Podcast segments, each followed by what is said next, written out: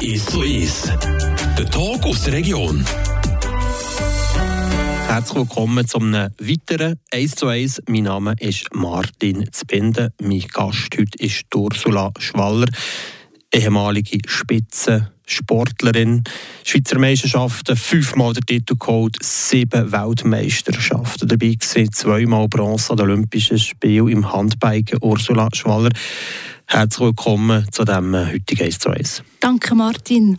Deine grössten Erfolge als äh, Handbikerin sind ein Zeitchen zurück, 2012 zum Beispiel, eben in London zweimal an den Paralympics Bronzemedaille geholt. Wie wichtig jetzt mit 47, mit ein bisschen Distanz von dem absoluten Spitzensport, sind dir deine Erfolge aus der Vergangenheit noch? Hm, das ist eine gute Frage, weil Sport begleitet mich ging noch ähm, sehr stark. Du hast Paralympics angesprochen. Ich sage dir, mir sind die Weltmeisterschaften fast ein bisschen wichtiger gewesen, weil einer Weltmeister ging Weltmeister. Es sind ja die gleichen Weltmeister von der UCI, sei das Paracycling, sei das Mountainbike, sei das Rad, also Straße. Und mir ist die ganze Inklusion ging sehr wichtig und ging noch wichtig. Und darum bin ich schon ein bisschen stolz auf die Weltmeistertitel und ich darf natürlich auch mein Leben lang die Weltmeisterfarben tragen, die Regenbogenfarben. Und jetzt hast du ähm, noch nicht genug mit dem Spitzensport. Gell? Immer noch so die, die, die, die positiv gemeinte Sucht nach, äh, nach Langstreckenrennen, nach dem Handbiken. Ja, also vielleicht noch vorab, ich bin ein Bewegungsmensch schon ging. Ich hatte das Privileg, gehabt, auf einem Bauernhof aufzuwachsen. Natürlich mit dem Velo in die Schule müssen dürfen können. Und Velofahren war schon meine Leidenschaft. Gewesen. Und ich habe einfach gefunden, der Spitzensport ist ähm, halt so ein bisschen wie eine Etappe gewesen. Irgendwann wird man älter, man wird nicht mehr so spritzig äh, für kürzere Distanzen. Aber dafür ausdauernder und ich, habe, ich bin mal äh, in Trondheim gsi, wo gerade der Start war vom Langstreckenrennen Styrkeprüfen von Trondheim nach Oslo. Das war irgendwie 2009 und ich habe gefunden, ja, das ist unmöglich, das mit dem Handbag zu machen. Und das ist dann irgendwann ein Traum geworden und irgendwann eine Realität. Und seither hat mich das Fieber auch ein bisschen gepackt, vor allem an diesen Jedermannsrennen, die Volksrennen, sei das Tour la Mans, Mallorca 312 oder Wettenrunden.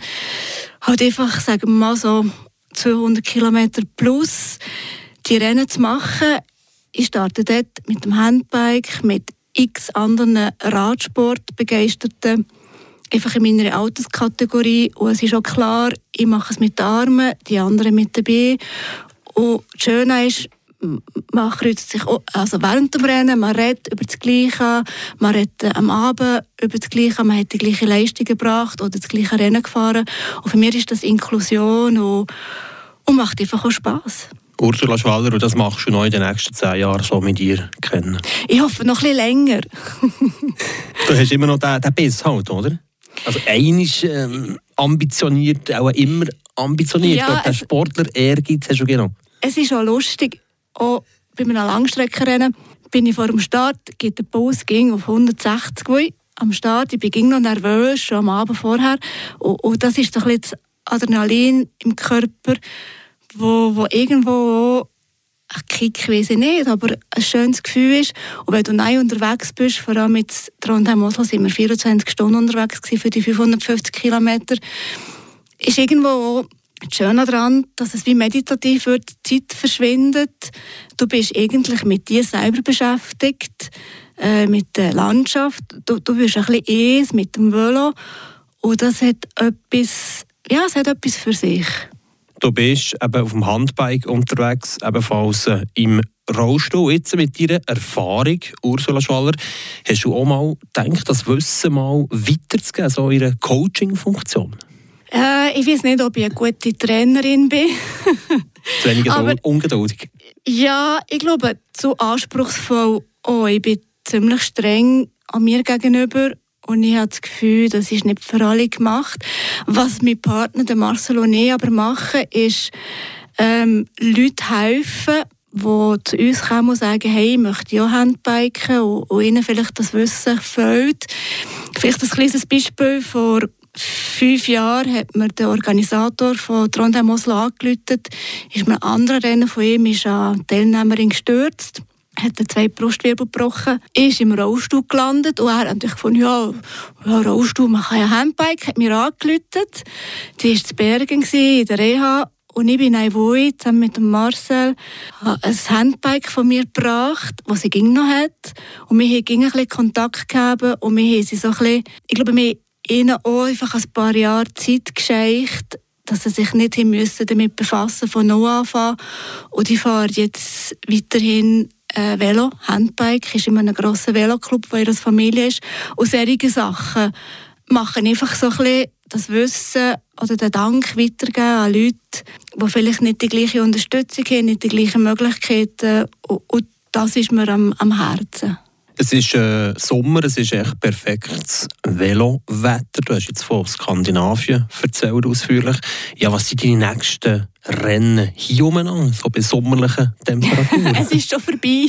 Ja. Ich habe im, im, äh, Mai, im Mai habe ich Mallorca 312 gemacht und ich sage mir so eh ein Rennen pro Jahr, weil es ist doch recht zeitintensiv und ich bin, also Sport ist eine Leidenschaft, ein Hobby aber ich bin auch noch berufstätig und habe vor zwei Jahren mit drei Geschäftspartnern als, als ähm, Architekturbüro übernommen.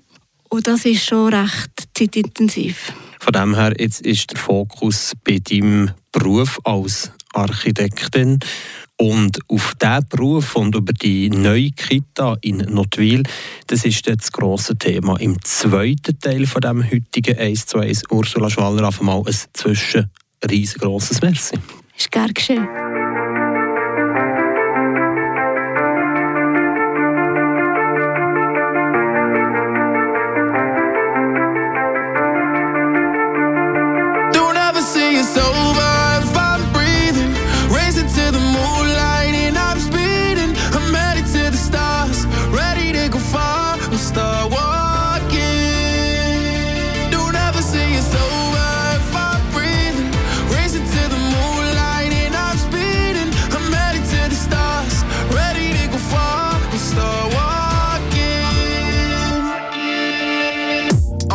Ist gern geschehen.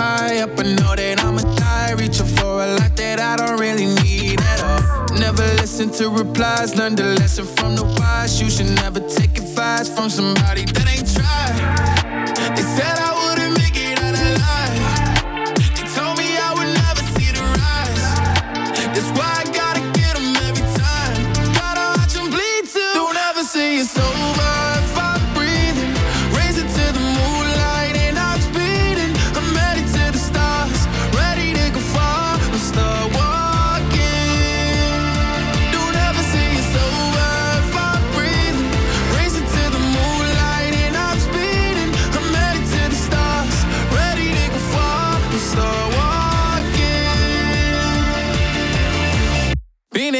Since I came out my mama.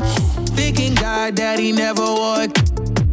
Proven wrong every time till it's normal. Why worship legends when you know that you can't join? These demons don't like me, they don't like me. Likely they wanna fight me. Come on, try it out, try me. They put me down, but I never cried out. Why me? We're from the wise, don't put worth inside somebody that ain't tried. They said I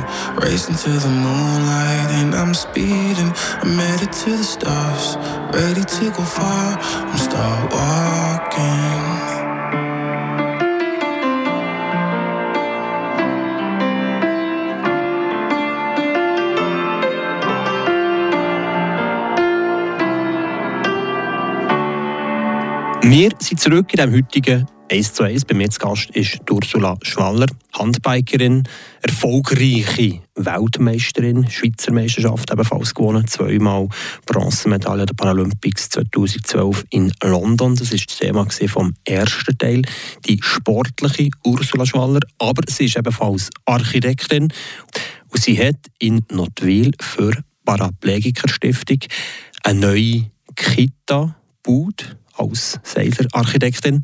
Erzähl mal von diesem Projekt. Ja, es war ein Projektwettbewerb im 2019. Das ist schon ein Zeitchen her, wo sie fünf Büros eingeladen haben, ähm, ein Projekt zu machen.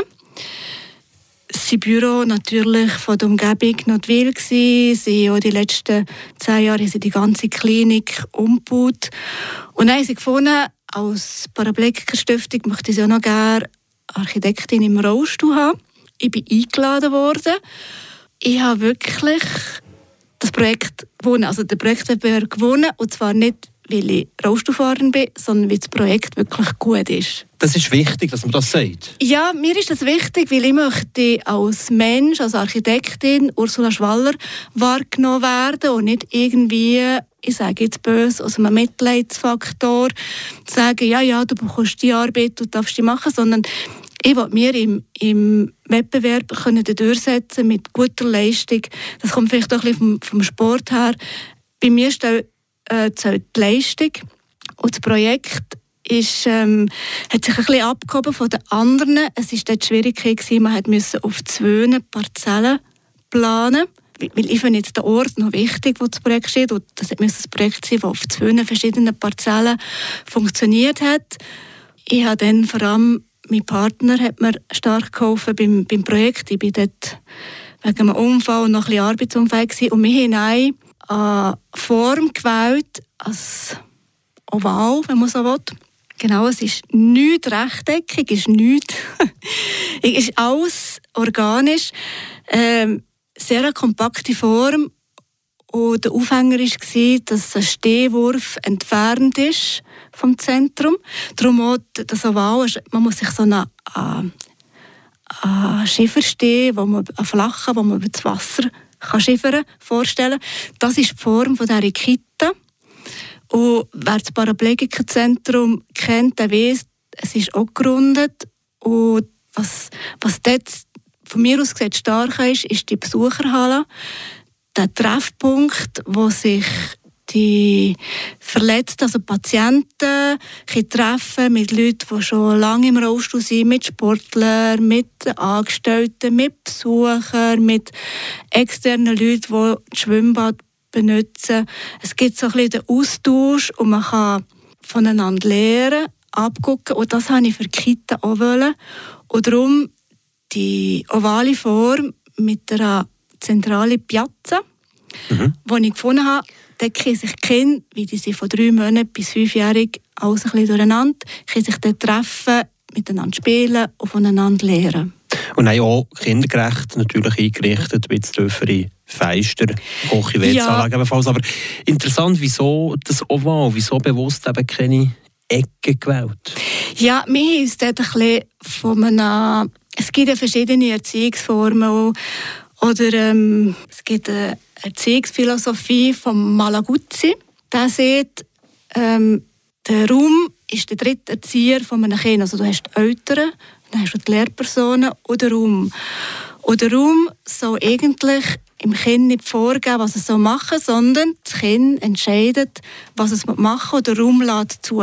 Und das war so ein bisschen unsere Inspiration. Das ist sehr offen gestaltet, Räume, die visuell, aber auch von der Zugänglichkeit miteinander verbunden sind. Und das ist auch, dass das Kind eigentlich 100 Sprachen hat und je älter das man wird, desto mehr Sprachen gehen weg. Und ich habe ein bisschen probiert, so viele Sprachen wie möglich im Kind noch zu erhalten, also dass, dass sich das Kind dort frei entwickeln kann. Ich sage in diesem Fall merci viel, viel mal für das heutige Gespräch. Ursula Schwaller, danke schön, bist du heute Mittag mein Gast gewesen. Danke auch, Martin. Immer um mich gern. Ist zu ist der Talk aus der Region. Aus Podcast auf frapp.ch.